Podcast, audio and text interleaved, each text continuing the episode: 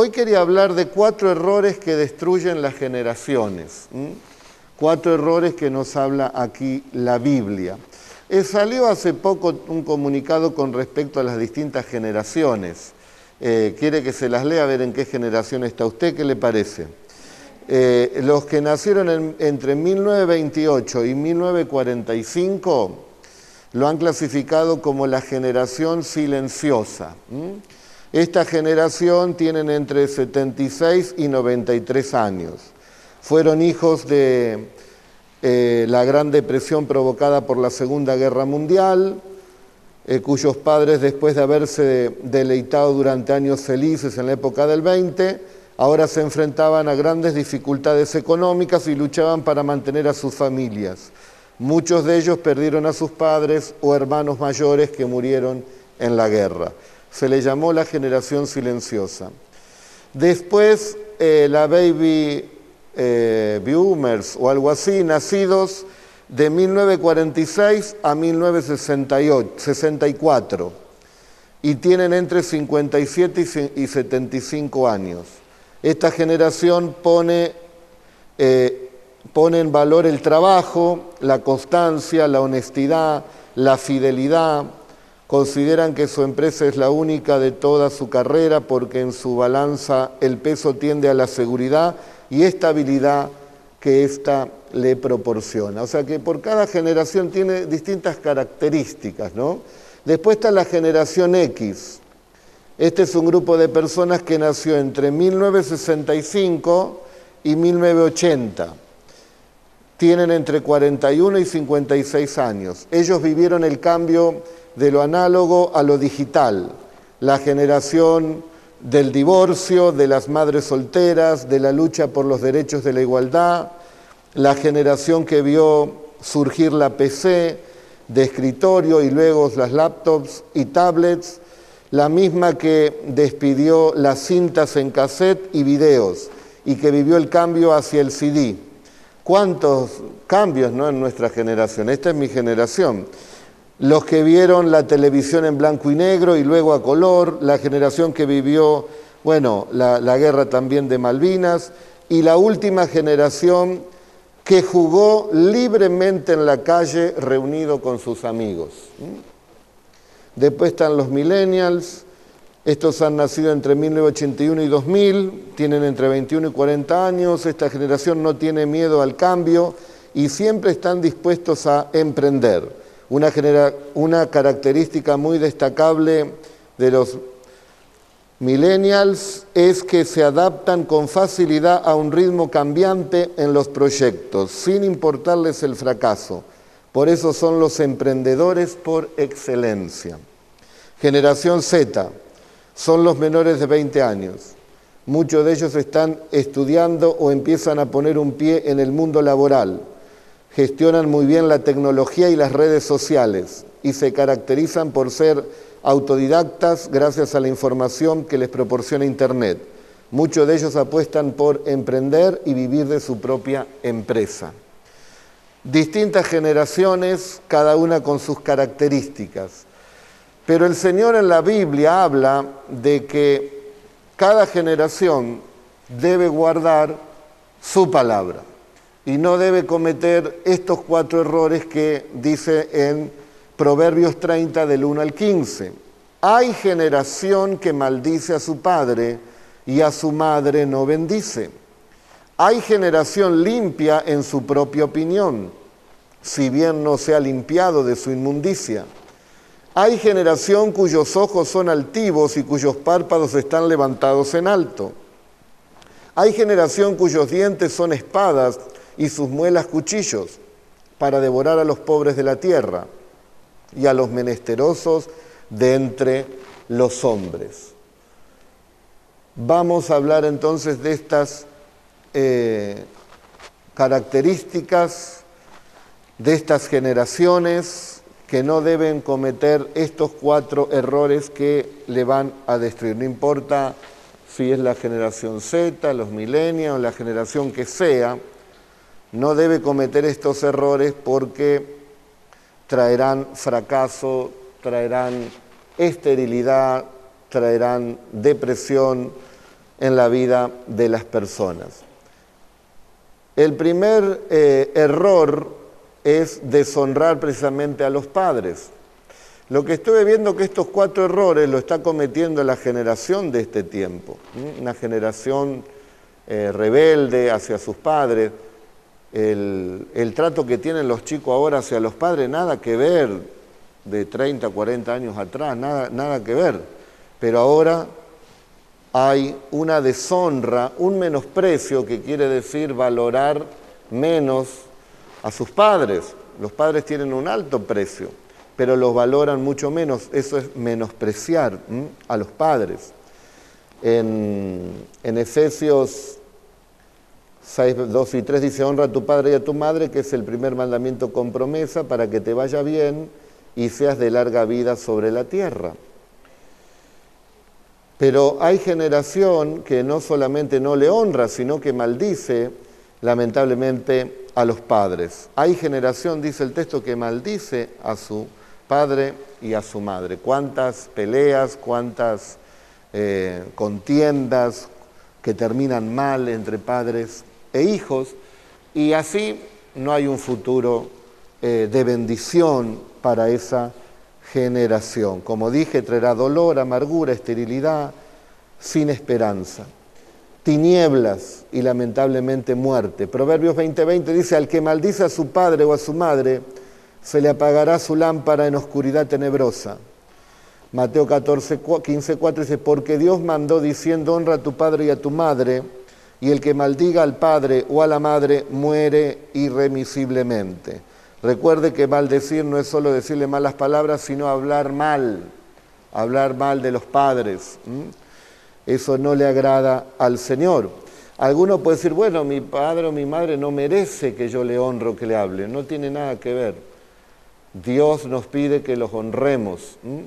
En la vida, gracias a Dios, con la ayuda del Señor, me ha ido bien y me va bien, y mientras estuvieron en vida mis padres, le honré. Mi madre le pude honrar unos 15 días, porque fue ahí donde empecé a leer la Biblia, a tener un encuentro con Dios, y estuve en los últimos momentos de su vida, al punto que ella cuando necesitaba a alguien que le cambie, me llamaba a mí porque yo justo estaba leyendo la Biblia y Dios empezó una transformación y le pude brindar, bueno, una ayuda en sus últimos, en sus últimos días.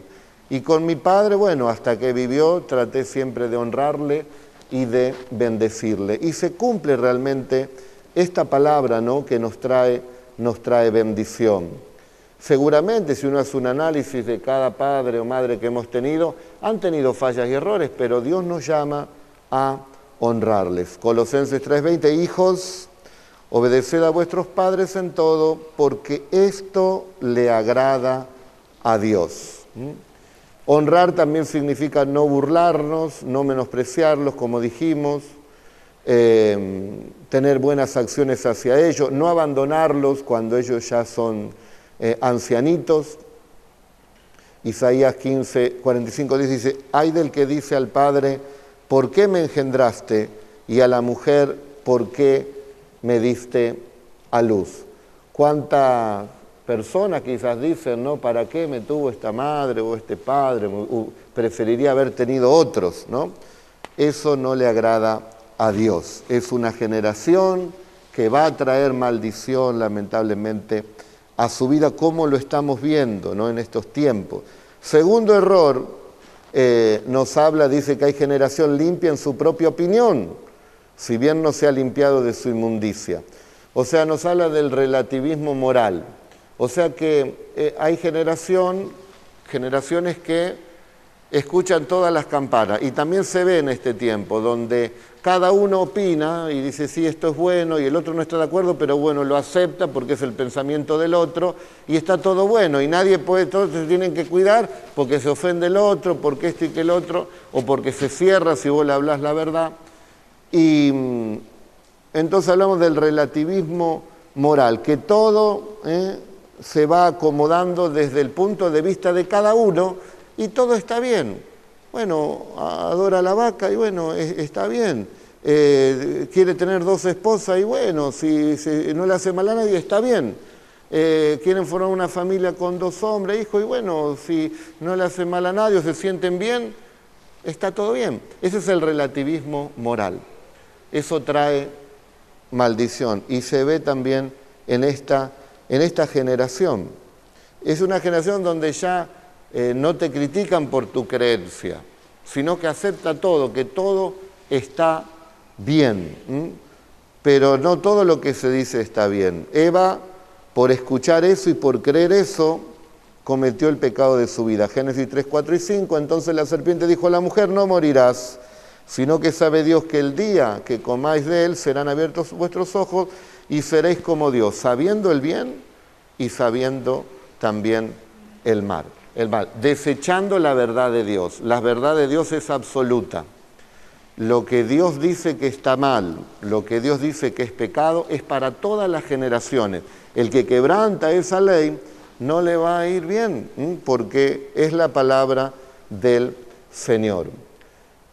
Las sociedades tienen que aceptar como legal lo que está dentro de la voluntad del Señor. Lo que está fuera de la voluntad del Señor no trae justamente bendición. Eh, es, es la generación que llama a lo bueno malo y a lo malo bueno. Al vivir de esa manera nos habla de un inminente fin donde Dios tiene que juzgar. Dios dice, esto es bueno, y el hombre dice, no, no, eso es malo. Esto es malo, y el hombre dice, no, no, esto es bueno. Entonces ya quieren borrar todo el consejo de Dios, sacar a Dios completamente. Eh, no hay que hacer caso a eso, ni dejarnos amedrentar, ni tampoco confundirnos porque son pensamientos de personas corrompidas que tienen la mente entenebrecida. Efesios 4, 17 y 19. Esto pues digo y requiero que el Señor, del Señor, que ya no anden como los otros gentiles que andan en la vanidad de su mente, teniendo el entendimiento entenebrecido, ajenos de la vida de Dios por la ignorancia que en ellos hay, por la dureza de su corazón, los cuales después que perdieron toda sensibilidad, se entregaron a la lascivia para cometer con avidez toda clase de impureza. Así que la gente que hoy comete toda clase de pecado, vos cuando hablas con ellos, les dices algo, ellos piensan que no, yo soy bueno, si, si yo no le, hago, no le hago mal a nadie. ¿eh? Dice, cometiendo toda clase de impureza y dijimos que no han limpiado su propia inmundicia, dice Dios. Y ellos creen que están limpios, que son personas eh, buenas.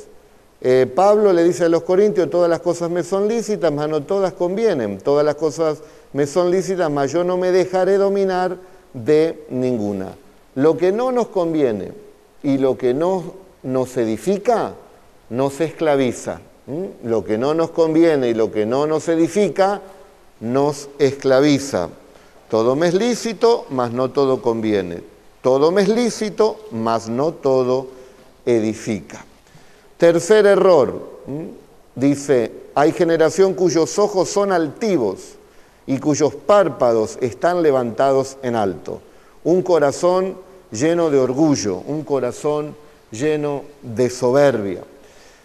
Hay jóvenes que ven la generación eh, pasada, la ven como... Eh, inferior, porque los jóvenes eh, manejan muy bien toda la parte de tecnología, todos los adelantos de ahora, y entonces ven a la generación más antigua, la ven como, bueno, esto es gente que no, no son inteligentes y se cree ese joven superior. Como también hay gente de una generación que eh, desestima a la juventud y dicen, estos no saben hacer nada, no tienen ninguna clase de oficio, saben de computadorita, pero no saben ni clavar un clavo. Entonces también menosprecian. Y la realidad es que no hay que menospreciar ninguna generación, porque todos somos útiles, los mayores, los jóvenes, los adolescentes, las personas maduras. Todos podemos aportar algo. Eh, en la iglesia tratamos de balancear siempre eso, eh, de tener en cuenta la juventud, porque produce una renovación y son más rápidos, como dijimos, en toda la parte de tecnología, pero se necesita también la experiencia. Recuerden siempre el ejemplo cuando araban en los tiempos bíblicos el buey viejo y el buey joven, para que pueda hacer el surco derecho. Cuando el buey joven, medio rebeldón, quería salirse, estaba con experiencia firme que lo mantenía derecho. Y cuando estaba medio eh, perezoso el, buey grande, el joven lo tiraba. ¿Cuántos dicen amén? ¿Mm? Entonces, no tenemos que llenarnos de orgullo por las distintas generaciones. ¿Mm? En Eclesiastés dice, nunca digas cuál es la causa de que los tiempos pasados fueron mejores que esto, porque nunca de esto preguntarás con sabiduría. Eh, a la generación de los jóvenes, generalmente se le llama por ahí la generación de cristal, ¿eh? porque eh, si vemos aún nuestros padres o nuestros abuelos, lo que ellos tuvieron que padecer, lo que tuvieron que padecer, em, y ahora un joven por ahí tiene una situación y lo desborda y tiene que estar bajo un tratamiento psiquiátrico porque lo desborda esa situación, llamada precisamente la generación de cristal, una generación que no está quizás preparada para esos golpes fuertes que han tenido quizás nuestros padres o nuestros eh, abuelos. En Levítico 19:32 dice, delante de las canas te levantarás y honrarás el rostro del anciano. ¿Cuántos jóvenes menosprecian a la gente grande, no? Este bienaventurado, dicen, ¿no? O viejo, mejor dicho, este viejo, ¿no? Y acá dice, delante de las canas te levantarás y honrarás el rostro del anciano, escuche, y de tu Dios tendrás temor. Yo, Jehová, dice la palabra de Dios. Entonces debemos desechar ese corazón eh, de orgullo, de soberbia, de mirar, ah, este es un viejito, no sabe nada, o al joven, este es de cristal, no se aguanta nada. No, no, todos somos útiles. ¿Cuántos dicen amén? Cuarto error, eh, un corazón dominado por la vanidad, el materialismo y la avaricia. Hay generación cuyos dientes son espadas y sus muelas cuchillos, para devorar a los pobres de la tierra y a los menesterosos de entre los hombres. La sanguijuela tiene dos hijas que dicen, dame, dame. Tres cosas hay que nunca se sacian, aún la cuarta nunca dice basta. Me llamó la atención otra traducción, la traducción del lenguaje actual, dice así, eh, enfocando precisamente a la generación eh, atrapada en la vanidad, en el materialismo, en la avaricia, en el amor al dinero. El que ama el dinero siempre va a querer más y nunca, nunca, nunca se va a saciar. Y me llamó la atención esta traducción del lenguaje actual que dice, hay quienes aman tanto el dinero que despojan a los pobres y a los indefensos de este mundo.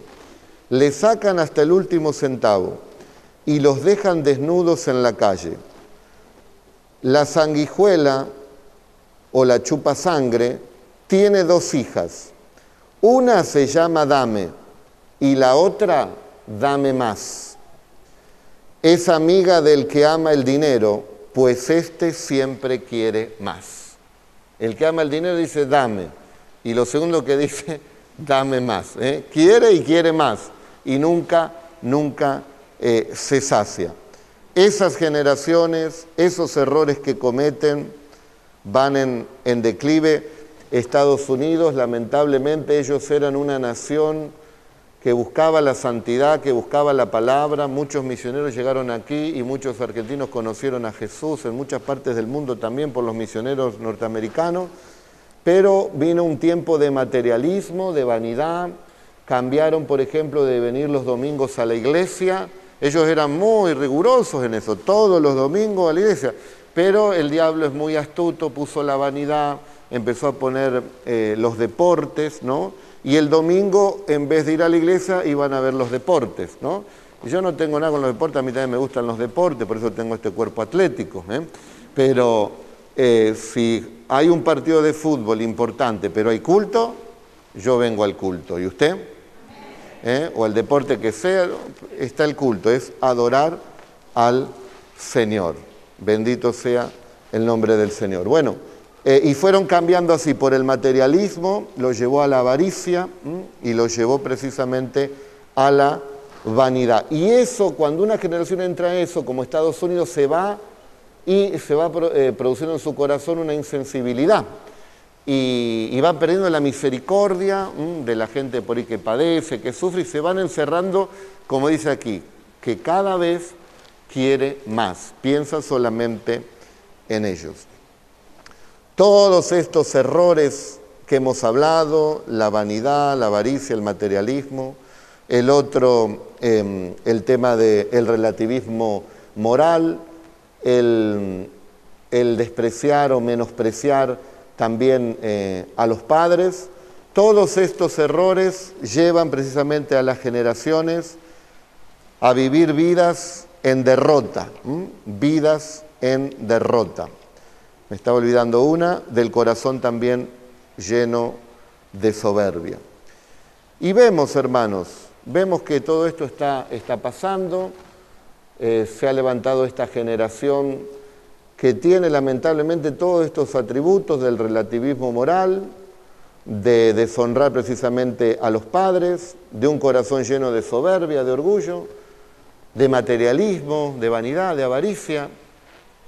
Estamos en medio de esa generación. Pero siempre las generaciones sin Dios han estado así. Estuve viendo cómo el Señor mencionaba a la generación de su tiempo. Le dice en Mateo 16:4, la generación mala y adúltera, dice, demanda señal, pero señal no le será dada sino la señal del profeta Jonás. Y dejándolos, se fue. Otra.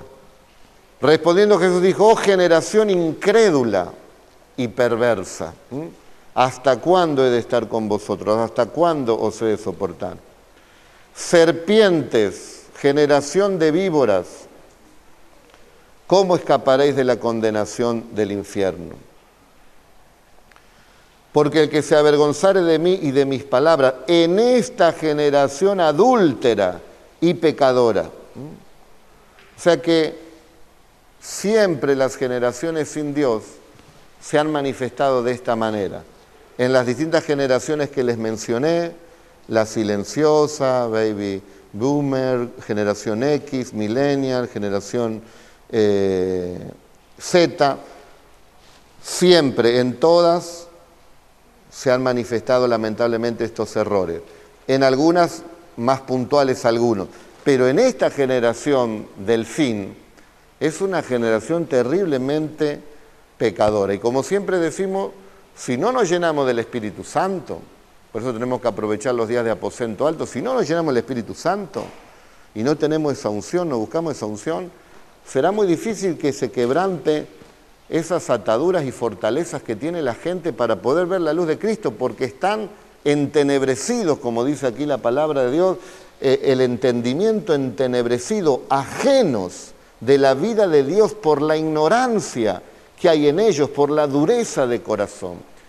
Por eso es muy importante, hermanos, llenarnos en estos tiempos del Señor. Dice que Dios estableció testimonio en Jacob y puso ley en Israel, la cual mandó a nuestros padres que la notificasen a sus hijos, para que lo sepa la generación venidera y los hijos que nacerán y los que se levantarán lo cuenten a sus hijos, a fin de que pongan en Dios su confianza y no se olviden de las obras de Dios, que guarden sus mandamientos. Por eso es muy importante que nosotros podamos transmitir los valores de Dios, la palabra de Dios, primeramente en nuestra casa, porque nuestros hijos, nietos, serán bombardeados de todas estas cosas que les mencioné donde la sociedad lo ve que está bien y eso irá influenciando en, esa, en la generación que viene.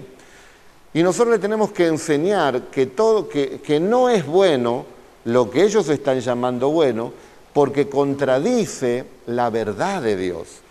Y la verdadera verdad, valga la redundancia, es lo que está en la palabra de Dios. Y aunque a usted le parezca que será difícil para el niño, no, el niño lo entenderá.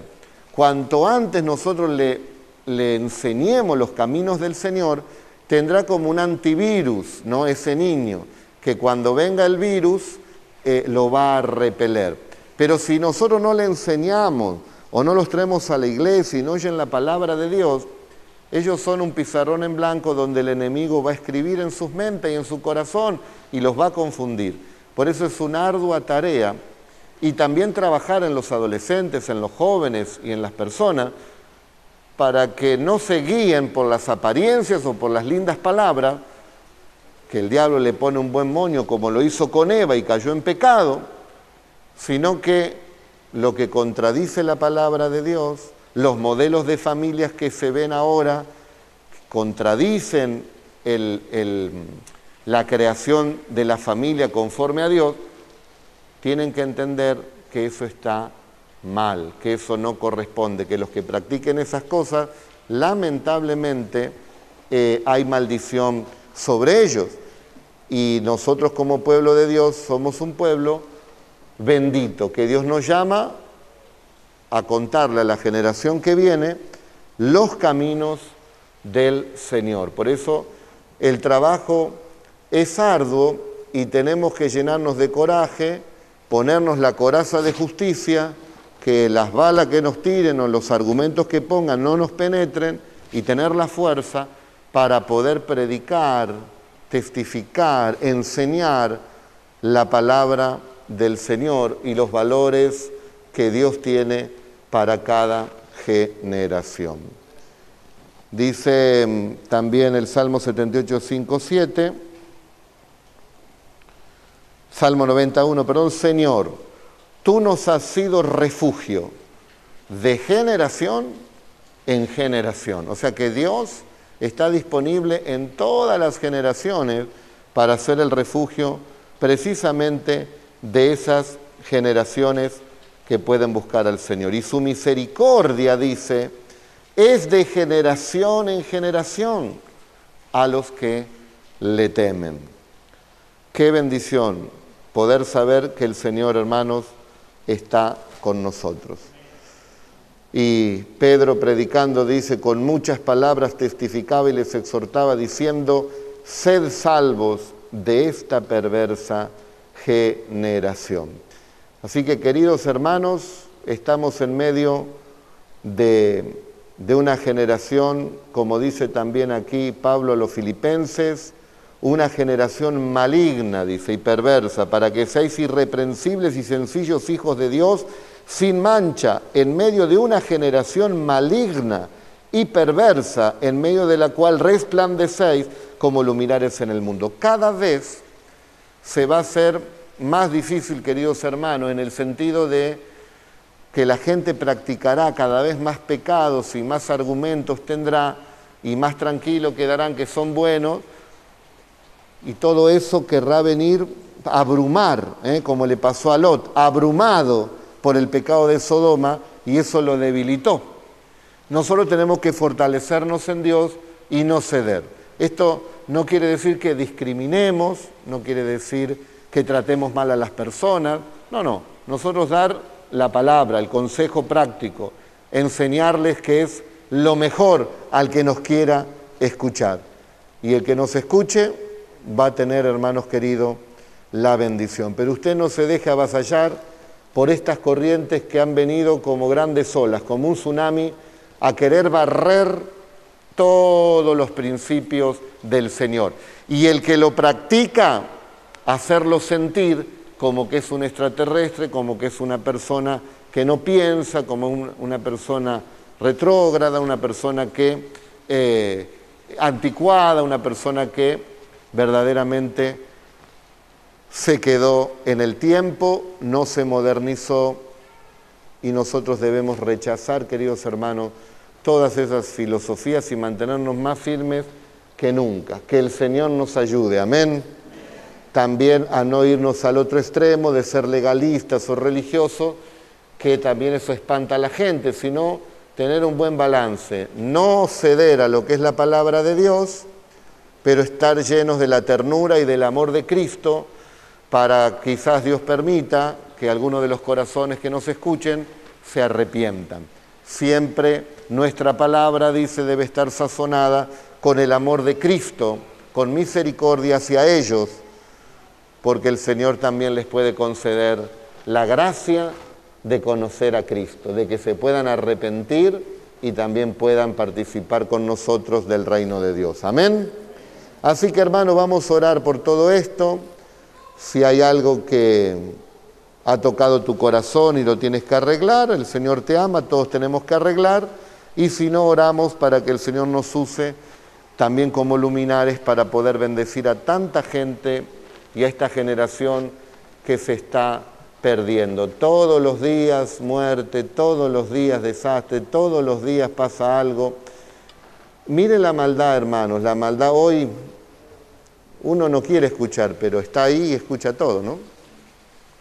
Un padre, no sé si lo leyó usted, un padre, 31 años, España, en un hotel de lujo, eh, tuvo un problema con la esposa, la esposa eh, se ve que le pidió el divorcio, se separó. Le lleva al hijo de tres años, dos años y nueve meses. Le lleva al hijo a un hotel y después le dice este hombre, eh, vení al hotel que te dejé un regalito.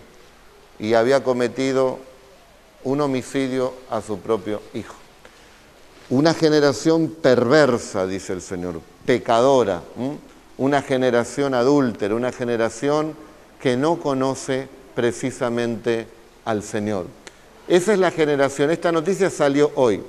Así que las aberraciones que están pasando son terribles, pero nosotros confiamos en el Señor, amén. Nosotros tenemos al Señor para poder iluminar y para poder ayudar a la gente a que no cometa estos errores, que busquen a Dios porque como leímos, su misericordia es de generación en generación. Nos ponemos de pie y oramos. Padre, no queremos cometer, Señor, estos errores que van cometiendo las distintas generaciones y atraen hacia ellos maldiciones, Señor amado. Nosotros queremos, Padre Santo, honrar, Señor, a las personas mayores, a nuestros padres, Queremos bendecirlos, Padre. Queremos que tú les ayudes. Queremos que salgan adelante. Bendecimos, padres naturales, padres espirituales. Sea tu bendición para ellos. Si hemos hablado mal, si hemos atraído algo malo en nuestra vida por nuestras expresiones hacia ellos, te pedimos, Señor, que tú nos perdones. También, Señor, te rogamos que nos podamos mantener firme y rechazar todo relativismo moral de aquellos que creen que todo lo que hace está bien porque no daña a nadie o porque ellos se sienten bien. Nosotros queremos estar parados en tu palabra y vivir, Señor, conforme a tu voluntad, sabiendo que todo nos es lícito, pero no todo nos conviene. Líbranos también de soberbias, de orgullo, de vanidad, Señor. Líbranos de todas estas cosas, del materialismo, Padre, también, de la avaricia, del amor al dinero y de todas las cosas, Señor, que atraen maldiciones, Señor, en estos tiempos. Queremos tu bendición y queremos ser un instrumento útil en tus manos. Úsanos, Señor, para que nuestros hijos, nuestros nietos, las generaciones que vienen, Tomen la antorcha, Señor, la antorcha que nos han dejado nuestros padres espirituales, la generación del Espíritu Santo, la generación de la llenura del fuego y del poder del Espíritu Santo, la generación que ora, la generación que ayuna, la generación que predica la palabra, que evangeliza, la generación del amor, la generación del perdón, la generación, Señor, que busca servirte con todo el corazón, la generación que busca la santidad, la generación, Señor, que extiende tu reino, Padre, la generación que se consagra cada día a ti. Bendícenos, Señor, y ayúdanos en este tiempo. En el nombre de Jesús y líbranos de todos estos errores y úsanos para librar también a otros, abriéndole los ojos en el nombre de Jesús. Levante sus manos y reciba en esta noche la bendición que tiene el Señor para su vida, por cuanto usted no participa de todas estas cosas o no las quiere, las rechaza, porque usted quiere la bendición del Señor. Reciba la bendición de Dios, porque así como las generaciones se pierden y se extravían en sus delitos y en sus pecados, en sus tinieblas, en sus confusiones, acarreando sobre ellos distintas maldiciones, para el pueblo del Señor, los que hacen la voluntad de Dios, hay bendiciones que le siguen, que corren detrás de cada creyente y le van alcanzando le van alcanzando bendiciones matrimoniales, familiares, económicas, en la salud, en el ministerio y en las distintas áreas de tu vida. Diga conmigo, Señor Jesús, he decidido seguirte y seré la generación que guarde tu palabra, que viva tu palabra. Usa mi vida. He decidido seguirte a ti. Y creo que hay bendición cada día para mi vida. Lo recibo y lo vivo. Amén y amén. Gloria a Dios. Amén. Y a su nombre, gloria.